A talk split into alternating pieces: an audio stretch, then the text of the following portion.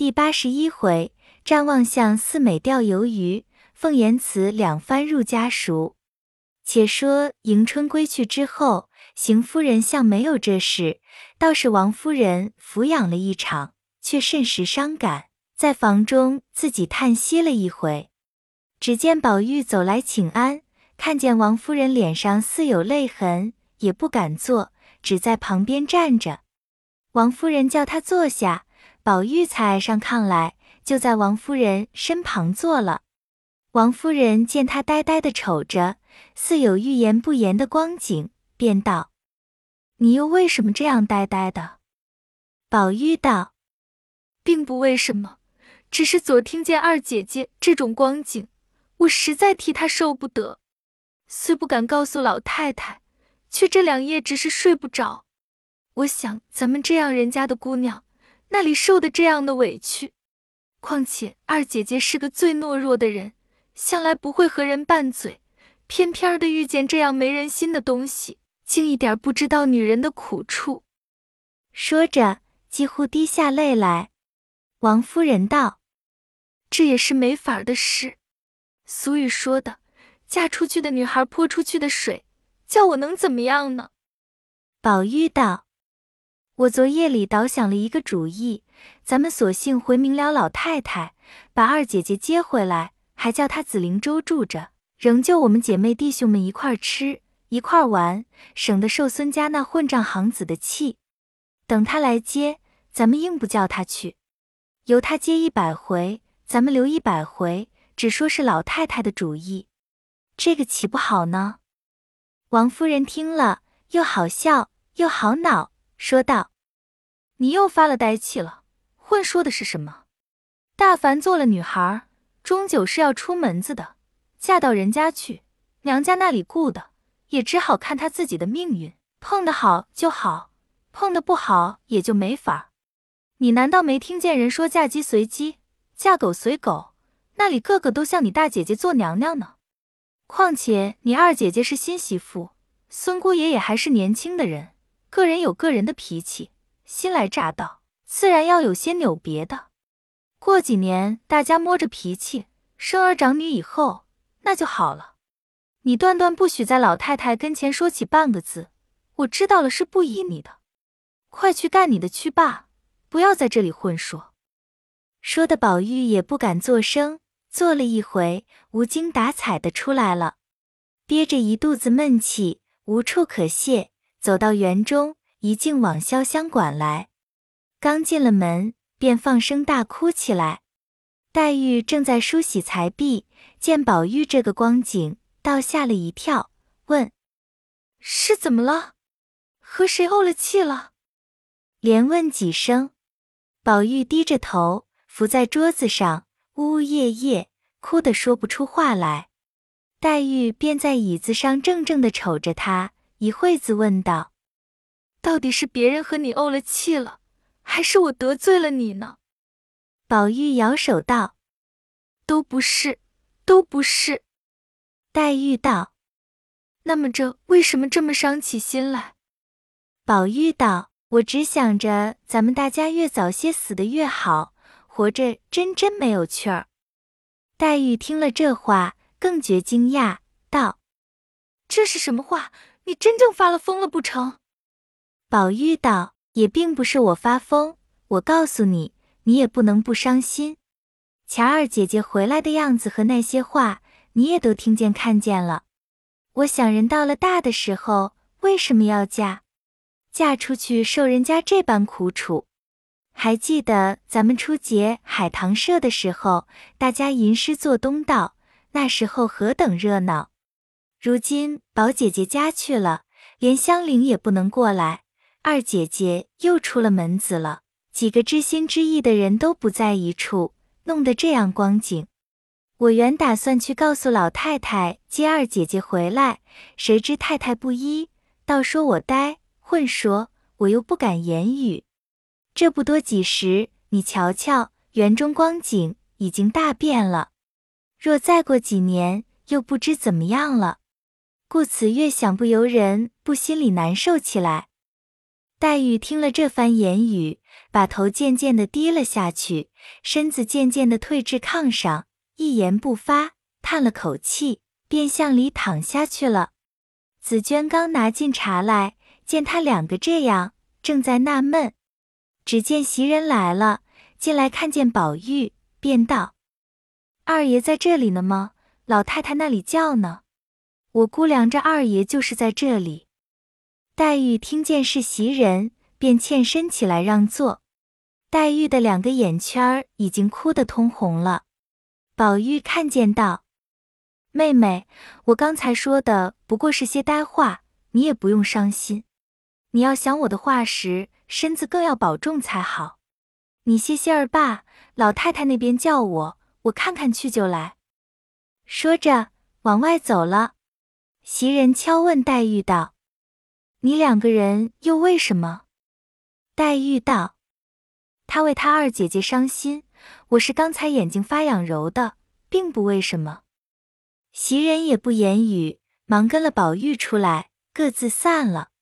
宝玉来到贾母那边，贾母却已经歇晌，只得回到怡红院。到了午后，宝玉睡了中觉起来，甚觉无聊，随手拿了一本书看。袭人见他看书，忙去沏茶伺候。谁知宝玉拿的那本书却是古乐府，随手翻来，正看见曹孟德。对酒当歌，人生几何？一首不觉刺心。因放下这一本，又拿一本看时，却是晋文。翻了几页，忽然把书掩上，托着腮，只管痴痴的坐着。袭人倒了茶来，见他这般光景，便道：“你为什么又不看了？”宝玉也不答言，接过茶来喝了一口，便放下了。袭人一时摸不着头脑，也只管站在旁边呆呆的看着他。忽见宝玉站起来，嘴里咕咕哝哝的说道：“好一个放浪形骸之外！”袭人听了，又好笑，又不敢问他，只得劝道：“你若不爱看这些书，不如还到园里逛逛，也省得闷出毛病来。”那宝玉只管口中答应，只管出着神往外走了。一时走到沁芳亭，但见萧疏景象，人去房空。又来至恒芜院，更是香草依然，门窗掩闭。转过藕香榭来，远远的只见几个人在了絮一带栏杆上靠着，有几个小丫头蹲在地下找东西。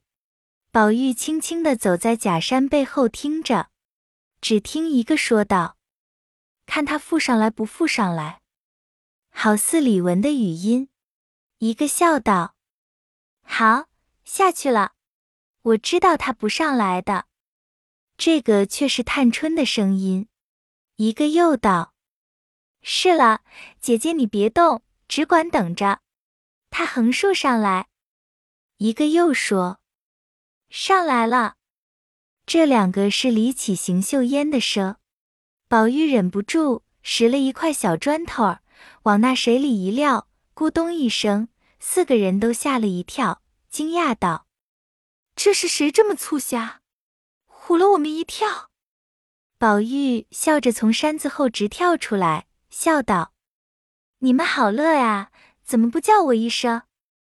探春道：“我就知道，再不是别人，必是二哥哥这样淘气。没什么说的，你好好的陪我们的鱼爸。”刚才一个鱼上来，刚刚的要吊着，叫你胡跑了。宝玉笑道：“你们在这里玩劲不找我，我还要罚你们呢。”大家笑了一回。宝玉道：“咱们大家接钓鱼，战战谁的运气好，看谁钓得着，就是他今年的运气好；钓不着，就是他今年运气不好。咱们谁先钓？”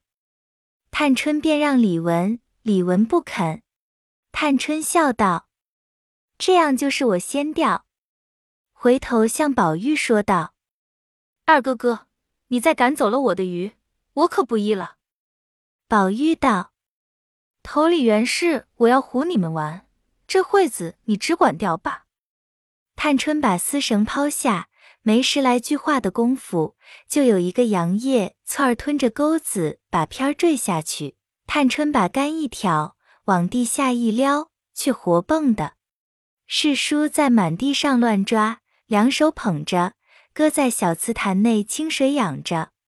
探春把钓竿递与李文，李文也把钓竿垂下，但角丝儿一动，忙挑起来，却是个空钩子。又垂下去，半晌钩丝一动，又挑起来，还是空钩子。李文把那钩子拿上来一瞧，原来往里勾了。李文笑道：“怪不得钓不着。”忙叫素云把钩子敲好了，换上新虫子，上边贴好了尾片儿。垂下去一会儿，见尾片直沉下去，急忙提起来，倒是一个二寸长的髻瓜。李文笑着道：“宝哥哥钓吧。”宝玉道。索性三妹妹和邢妹妹钓了，我再钓。秀烟却不答言。只见李启道：“宝哥哥先钓吧。”说着，水面上起了一个泡儿。探春道：“不必尽着让了，你看那鱼都在三妹妹那边呢，还是三妹妹快着钓吧。”李启笑着接了钓竿，果然沉下去，就钓了一个。然后秀烟也钓着了一个，遂将杆子仍旧递给探春，探春才递与宝玉。宝玉道：“我是要做姜太公的。”便走下石矶，坐在池边钓起来。岂知那水里的鱼看见人影儿，都躲到别处去了。宝玉抡着钓竿等了半天，那钓丝儿动也不动。刚有一个鱼儿在水边吐沫。宝玉把杆子一晃，又胡走了。急得宝玉道：“我最是个性儿急的人，他偏性儿慢，这可怎么样呢？好鱼儿，快来吧，你也成全成全我呢。”说的四人都笑了。一言未了，只见钓丝微微一动，宝玉喜得满怀，用力往上一兜，把钓竿往石上一碰，折作两段，丝也震断了。钩子也不知往那里去了，众人越发笑起来。探春道：“再没见像你这样鲁人。”正说着，只见麝月慌慌张张的跑来说：“二爷，老太太醒了，叫你快去呢。”五个人都唬了一跳。探春便问麝月道：“老太太叫二爷什么事？”麝月道：“我也不知道。”就只听见说是什么闹破了，叫宝玉来问，还要叫琏二奶奶一块查问呢。吓得宝玉发了一回呆，说道：“不知又是那个丫头遭了瘟了。”探春道：“不知什么事，二哥哥你快去，有什么信儿，先叫麝月来告诉我们一声。”说着，便同李文、李起、秀烟走了。宝玉走到贾母房中。只见王夫人陪着贾母摸牌，宝玉看见无事，才把心放下了一半。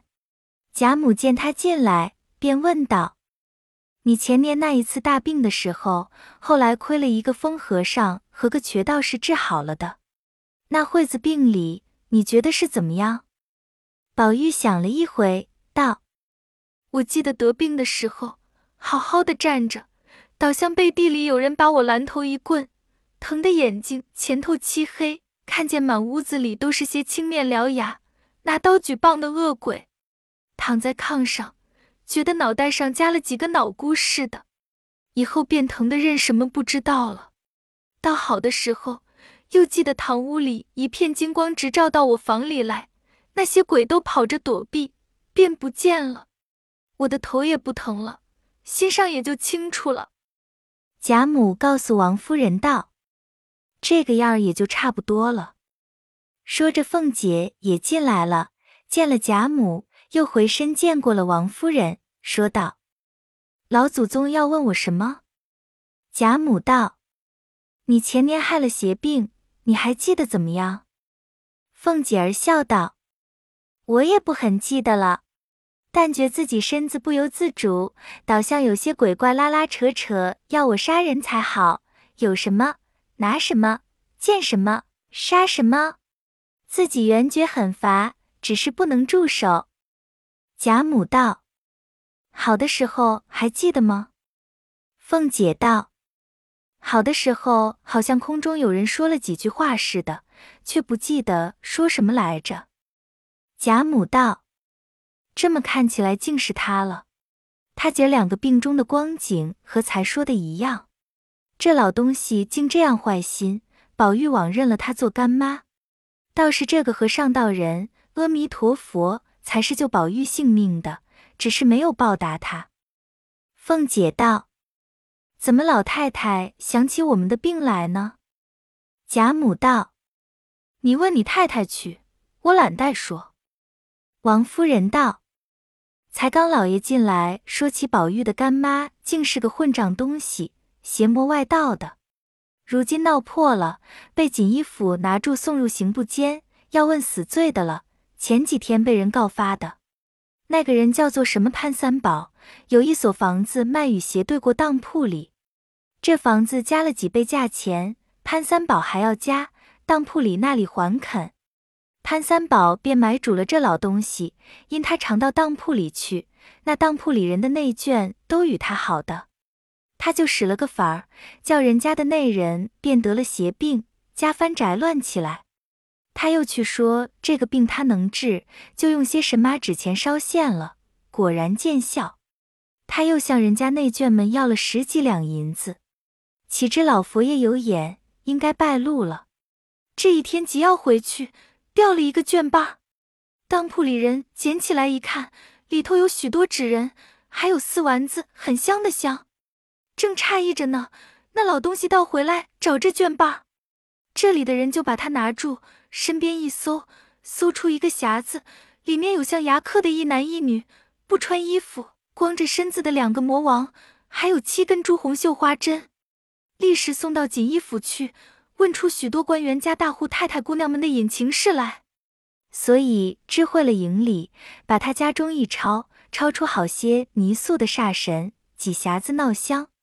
炕背后空屋子里挂着一盏七星灯，灯下有几个草人，有头上戴着脑箍的，有胸前穿着钉子的，有项上拴着锁子的。柜子里无数纸人儿，底下几篇小账，上面记着某家验过，应找银若干，得人家油钱相分，也不计其数。凤姐道：“咱们的病一准是他。”我记得咱们病后，那老妖精向赵姨娘处来过几次，要向赵姨娘讨银子。见了我，便脸上变貌变色，两眼离机似的。我当初还猜疑了几遍，总不知什么缘故。如今说起来，却原来都是有因的。但只我在这里当家，自然惹人恨怨，怪不得人治我。宝玉可和人有什么仇呢？忍得下这样毒手？贾母道。焉知不因我疼宝玉不疼环儿，竟给你们中了毒了呢。王夫人道：“这老货已经问了罪，绝不好叫他来对证。没有对证，赵姨娘那里肯认账？事情又大，闹出来，外面也不雅。等他自作自受，少不得要自己败露的。”贾母道：“你这话说的也是，这样事没有对证，也难做准。”只是佛爷菩萨看得真，他们姐儿两个如今又比谁不济了呢？罢了，过去的事凤哥也不必提了。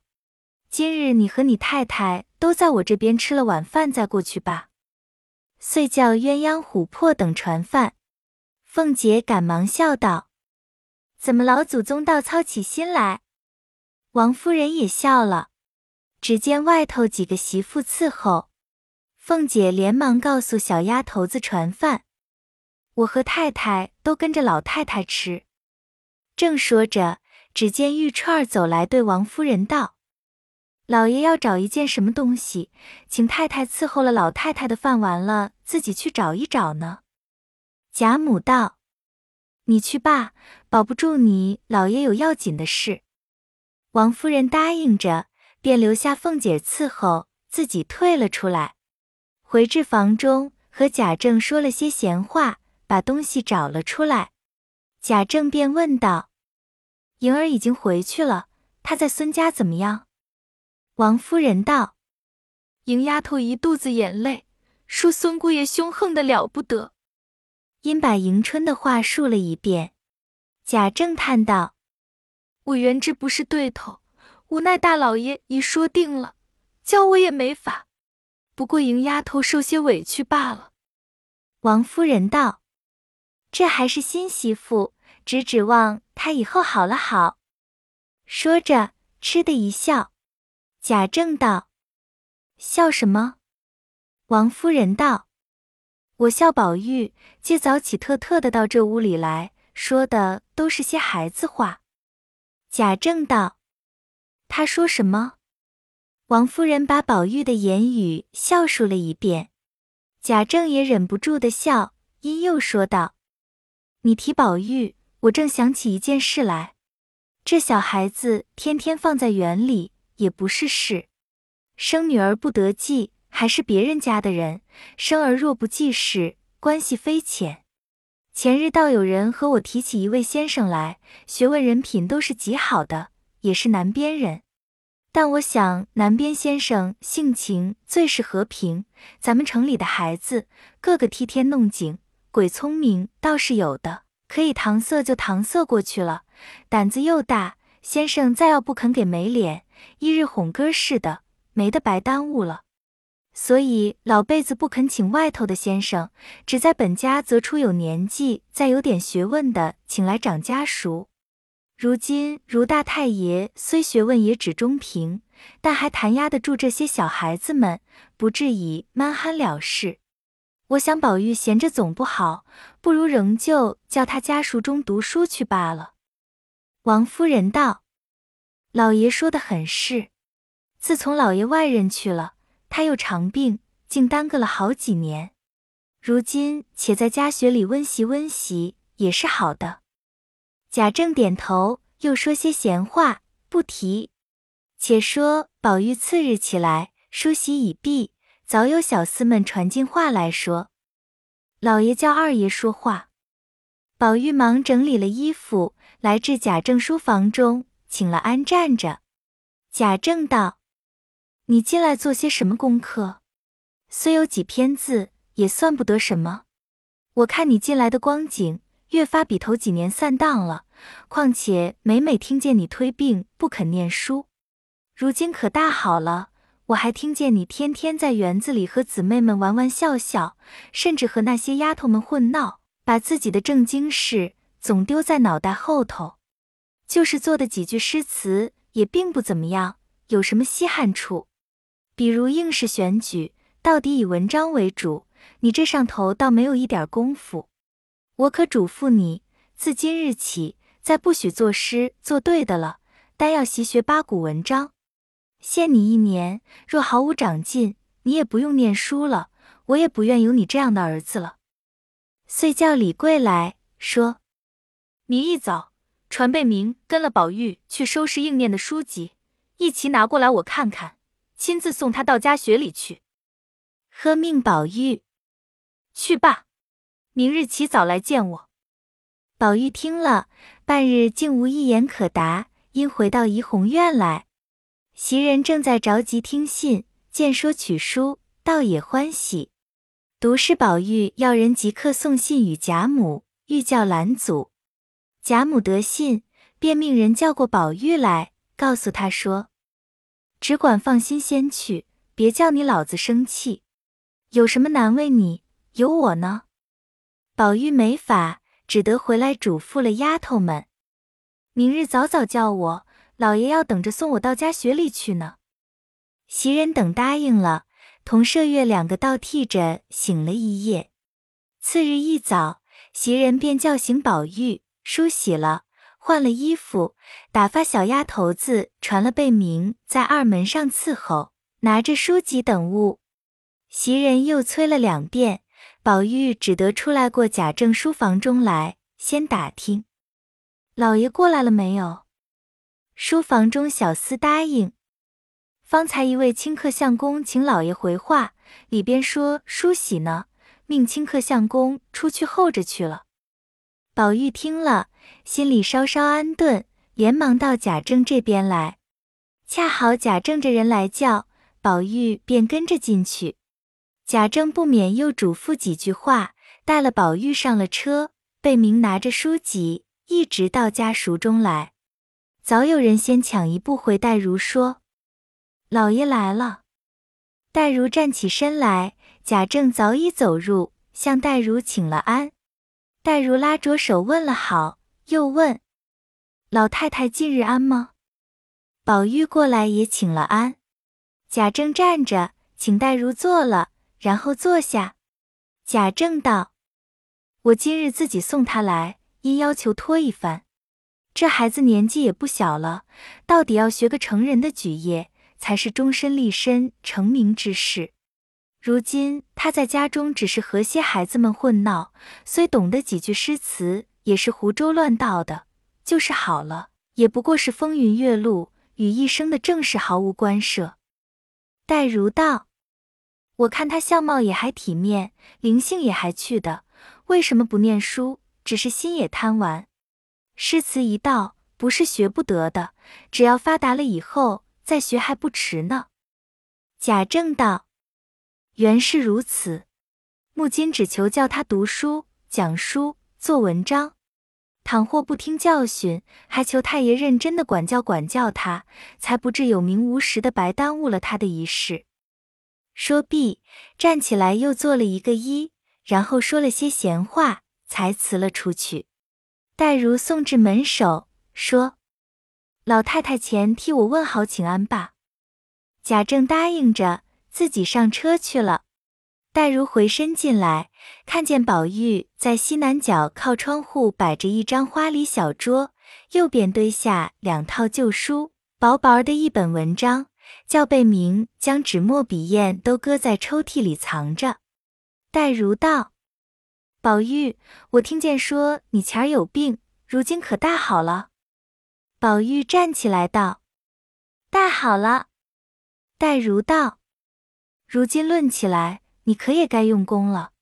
你父亲望你成人恳切的很，你且把从前念过的书打头理一遍，每日早起理书，饭后写字，晌午讲书，念几遍文章就是了。”宝玉答应了个是，回身坐下时，不免四面一看，见昔时金荣被不见了几个，又添了几个小学生，都是些粗俗异常的。忽然想起秦钟来，如今没有一个做的半说句知心话的，心上凄然不乐，却不敢作声，只是闷着看书。黛如告诉宝玉道：“今日头一天，早些放你家去罢。”明日要讲书了，但是你又不是很余夯的。明日我倒要你先讲一两章书我听，试试你近来的功课何如，我才晓得你到怎么个分上头。说的宝玉心中乱跳，欲知明日听解何如，且听下回分解。